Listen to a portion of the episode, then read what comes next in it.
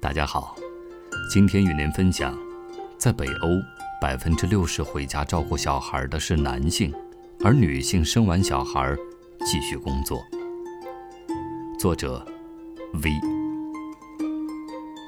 我在挪威的第一个房东是一个五十岁的奥斯陆女人，单身，摄影师，有一米八的身高。她的家像一个画廊，白色，一台钢琴。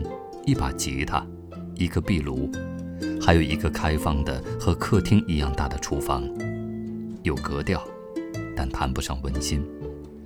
装精致，喜欢穿皮革的长靴，皮革的夹克，皮革的帽子，像昆汀电影里美国西部片的人物。他不像南欧人那么热情奔放，他内敛，有距离感，但足够友好。让人舒服。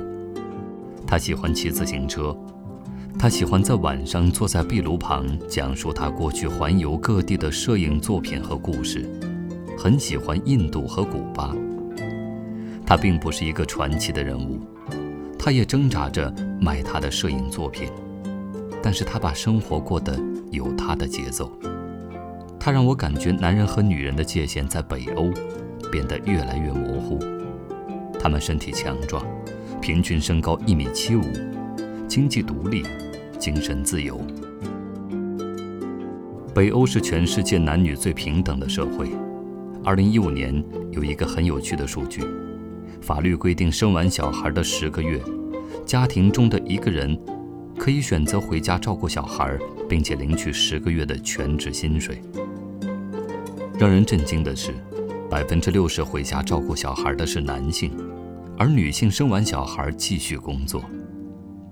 那么我的问题就是，是什么塑造了这样的奥斯陆女人？我想很多人对以挪威为代表的北欧国家的印象，大概是富富富，高福利，平均主义。那么要去讨论上面我所提出的问题，我想从讨论这几个印象背后的故事开始说起。其实，挪威并不是一个历史强国。二十世纪国家独立之前，挪威一直受瑞典王国和丹麦王国的统治。但我觉得，挪威是一个很幸运的国家。它的第一个幸运是，1960年，挪威意外发现了他们有石油。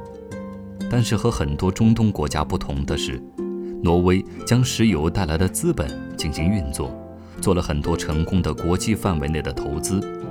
这一步步造就了他的经济繁荣。挪威的第二个幸运在于他们选择了一个还不差的政府。工业革命的影响产生了工人阶级，自那之后，工人和资本家的斗争成为了一个社会主题。不同于资本主义，也不同于社会主义，挪威工党选择了第三条路。他们既强调市场经济，同时又注重社会平均。他们没有意大利的腐败，也没有西班牙的弗朗哥专制时代。他们逐渐推动，形成了现在的一个高福利和平均主义的社会，而这种平均也逐渐扩展到了男女的平均。所以，一个石油的意外让他们经济起飞，一个相对理性的政党选择，让他们逐渐变成了一个方方面面都平均平等为特色的社会。这样的土壤孕育了这样的奥斯陆女人。在我看来，她们勇敢、刚毅、独立，也温柔。我和我的第二个房东有一段非常有趣的对话。他说：“现在在挪威根本找不到真正的男人，太柔。”于是我问：“什么是太柔？”他的回答是：“每天都要问今晚吃什么，今晚做什么。”你同不同意？他们什么时候能做一个决定，像一个男人一样做一个决定？于是我问：你喜欢有权威做决定的人？那么，如果他们没有征求你的意见，做了某些你不太同意的决定呢？